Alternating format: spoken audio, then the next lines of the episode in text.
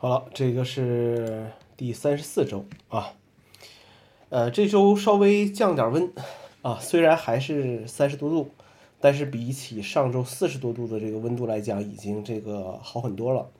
呃，于是降温的这个第一天早上啊，降温的第一天早上，呃，去西湖呃转了一圈啊，那个就是就是跑到西湖去小转了一圈呗，挺好的啊。呃，反正还是挺热啊，因为呃，你看怎么比，跟昆明一比的话，这个温度还是挺挺高的。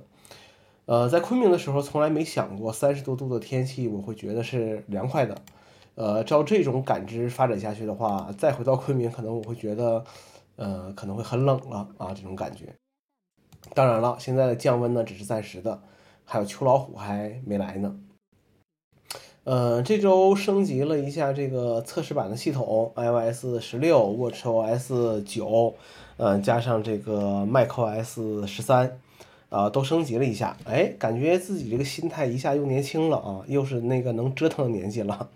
但我依然建议大家非必要啊不更新测试版，呃，甚至在这个目前没有特别那个呃特别大的问题的情况下啊。就连正式版也最好等几天再再更新啊，这是我的一个建议吧啊，呃，坚守着稳定的版本，然后调大字体都有点儿都感觉有点儿老了啊。我说的是心态上的这种感觉。更新测试版系统呢，就要做好遇到各种奇奇怪怪小问题的心理准备。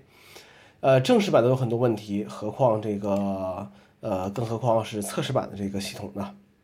下面说一下我觉得不错啊，并且用得上的一些新功能。呃，目前是 beta 七，以后这些功能是不是有，还做不做调整？呃，那就不知道了。完整功能还是看一下官网。iOS 十六，我觉得就是主屏幕那个壁纸啊，可以选择模糊处理。呃，这个不错。以前我都是手动做一份模糊的壁纸，就是你的，呃，其实你锁定屏幕的那张壁纸啊，有的时候不适合做主屏幕。因为会和这个前面这些图标有一些重合啊，包括字体的一些这个阴影啊，各种其实有的时候看着并不是特别顺眼，所以说要模糊处理一下会好一些啊。呃，这次更新完之后，系统就给你做模糊处理了，我觉得哎不错不错啊，省了一道这个工序。然后家庭程序更新了，整个界面显得更现代了，比之前强，照片抠图的识别精度能接受。呃，在图书 App 中呢，看书选择目录的时候的一些操作呢，比之前更更方便了啊。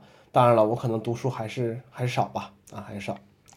呃，WatchOS 九啊，心率区间就是运动完的这个心率区间以及呃睡眠的详细信息的展示，哎，我觉得还是对我来讲是比较比较有用处的啊。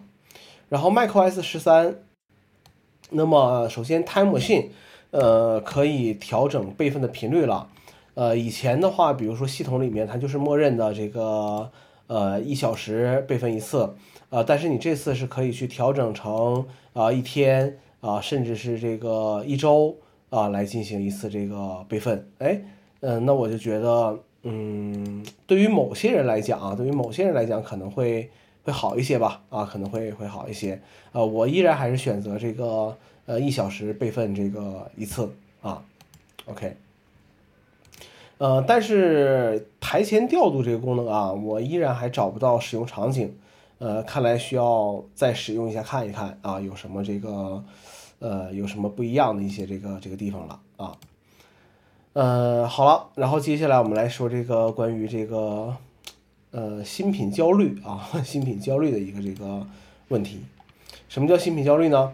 呃，看看朋友圈和微博时间线上充斥着 Apple 秋季发布会的信息的时候。啊，就知道了，开始新品焦虑了。呃，当然了，你的购买新设备的钱准备好了，就可以很大程度上，呃，解决新品焦虑的这个问题。一切纠结的原因都是因为，哎，预算不足，是不是啊？啊，呃，要找到说服自己买老款而不是新款的理由啊，我觉得还挺不容易的。但也有一些，比如说什么性能过剩，自己用不上；新出的颜色不喜欢，新的样式还不如老款呢。然后什么什么才是最经典的？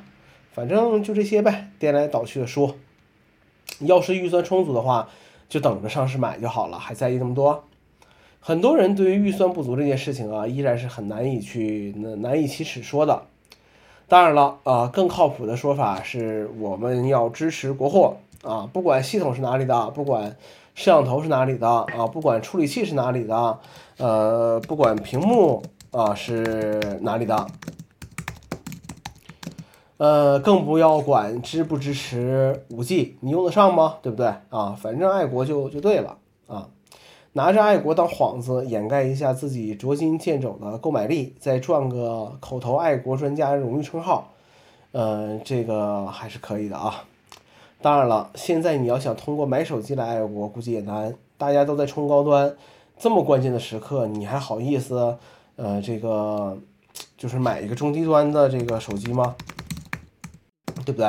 你还好意思就买个这个品牌里中低端的手机吗？你不得来个高端手机支持一下吗？